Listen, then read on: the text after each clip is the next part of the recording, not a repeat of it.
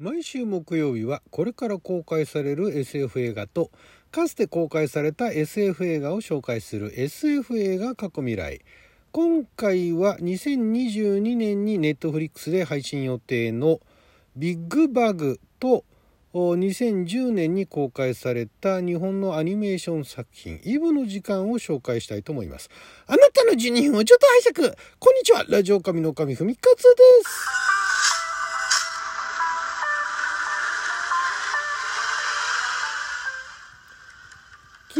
2022年1月20日木曜日6曜タイアンでございました。もう21日になっちゃいましたけれども。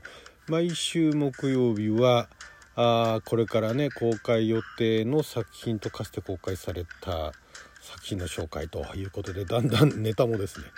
少なくなってきたんですがそんなところにですね、えー、急遽今年のですね、えー、これは2月かな？何月かな？もう近くなんですよ。2月か。アメリカのネットフリックスで2月に配信予定と。他の国でいつ配信されるか分かんないんですがなんとジャンピエール・ジュネ監督の最新作ということでですね、えー、何年ぶりかな？ジャンピエール・ジュネ？6年ぶりですね。6年ぶりの最新作 SF コメディ作品ということでジャンピエール・ジュネ監督と言いますと有名なところでは「アメリ」という作品をね撮られましたよね。あとあのまあデビューというか最初にあの一番メジャーでね、えー、世界的に話題になったのが「デリカテッセン」というねまたあれもあのユニークな作品でしたけれどもデリカテッセンとその次の「ロスト・チルドレン」あたりは共同監督でマルク・キャロという監督がいたんですがアメリあたりからですねジャンピエール・ジュネ監督ご自身で、えー、共同監督なしで撮られたということでちょっと作品の系統が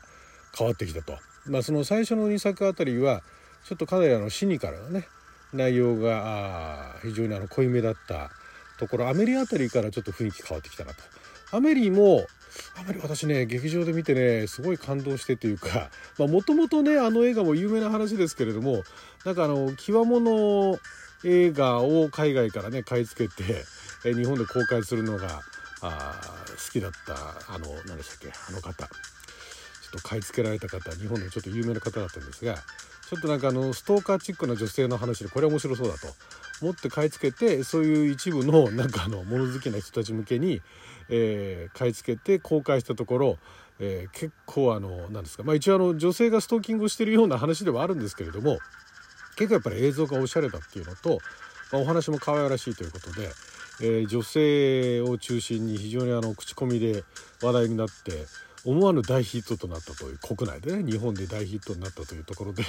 えー、非常にあの話題になった作品でもありますけれどもそんなあのジャンピエール・ジュネ監督の6年ぶりの新作は SF コメディ映画ということででこれがあの2050年を舞台にした話で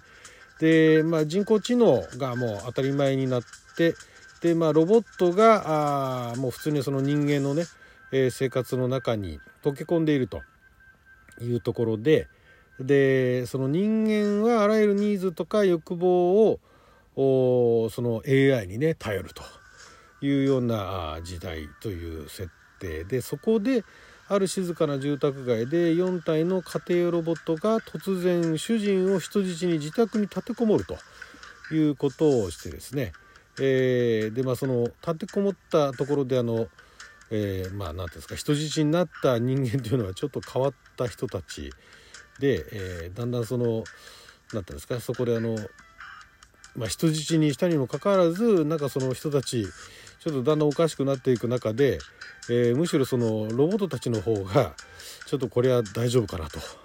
むしろその何て言うんですか人質にとったはいいもののなんかその人間たちの方がなんかおかしな感じで、えー、感じのロボットたちの方が戸惑っちゃうと。で一方外は外で、えー、その新世代の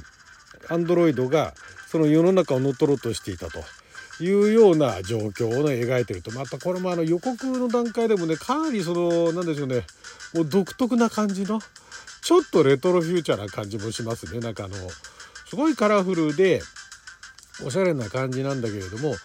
どこかその何て言うんですねその人たちだとかそのロボットたちもなんか古臭さを感じるようなね一昔前のテイストをあえて見せてるような感じでそこがねまたジャンピエール・ジュネー監督のことだから何かやってくれるんだろうなというすごいあの楽しみにさせてくれるものなんですが、まあ、これがあのネットフリックスでアメリカで2月配信予定なんですが多分これは日本でもね早々にあの翻訳されて吹き替えまではいかずとも字幕でね、えー、配信されるんじゃないかと思って私も非常に楽しみなんですけれども、まあ、またあの皮肉の効いたコメディという感じになるのではないかと。だからまあそうですよねその初期の頃のデリカテッセンだとかねロストチルドレンみたいな感じのちょっとその一筋縄ではいかないようなシニカルな内容になっていくんじゃないかということでねこれどうでしょうね、まあ、どこまで受け入れられるかわからないですけど私はすごい楽しみですね。またやってくれたかと。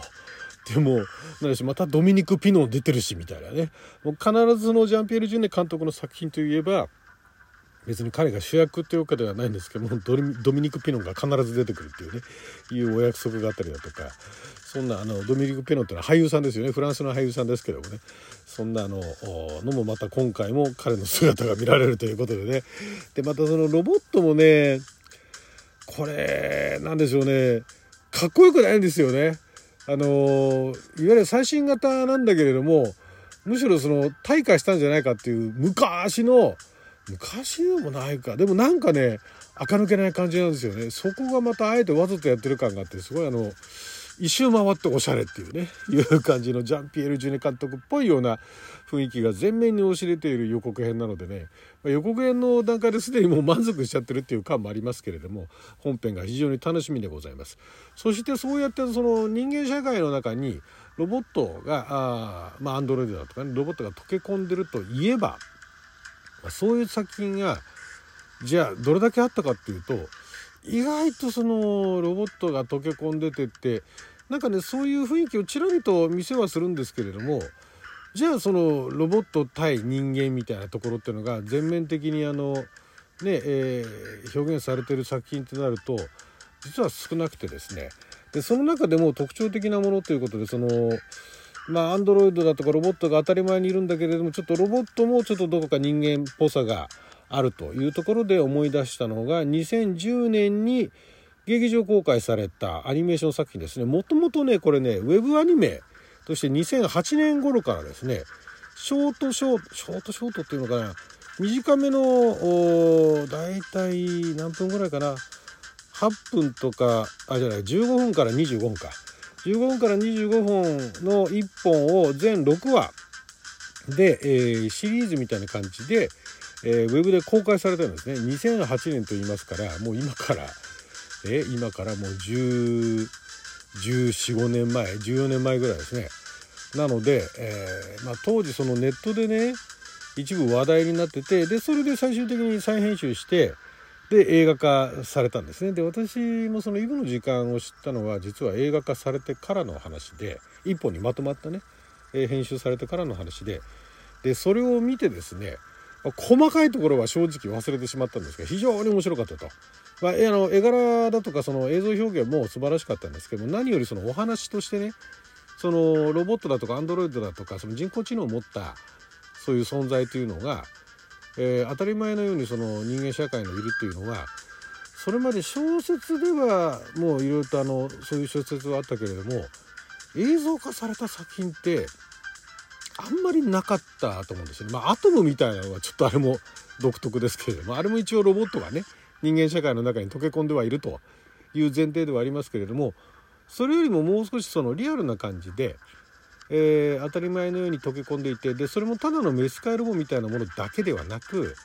まああのまあ、基本的にはメスカイだとか労働人間の代わりにね労働するそのロボットだったりするんですけれどもそれがあの全面的に表現されてるものってなるとあとは何だろうなあの我はロボットアシモフの我はロボットの映画化されたアイロボットアイロボットでしたっけ？ねそれとそんなもんかな？他にもそのゲスト的っていうかねちょろっとねそのワンシーンワンシーンでなんかアンドロイドが出てきてロボットが出てきたりっていうのはありましたけれども当たり前のようにたくさんそういうもうロボットがいてでそのロボットが、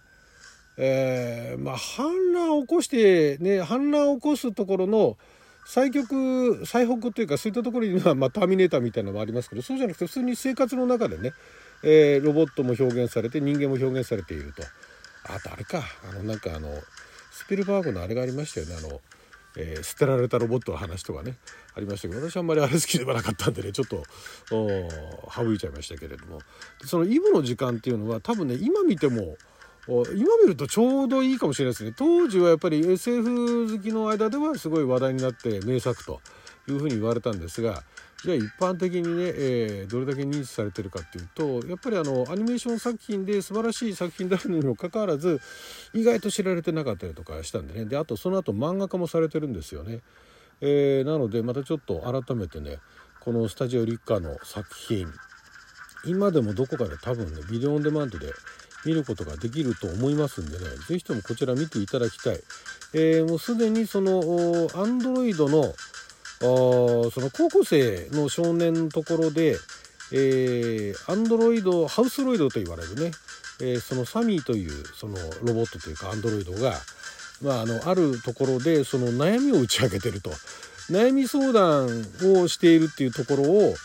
そのアンドロイドたちも一緒にロボットもアンドロイドロボット ロボットか、まあ、だからまあアンドロイドなんだけどもロボット的な扱いを受けててロボットも人間も区別をしないっていうそういうイブの時間っていう不思議な喫茶店があるんですね。でそこでその主人公の少年は自分のところにいるそのハウスロイドが、えー、ロボットのに悩みを相談しているというところを見かけてねちょっとショックを受けると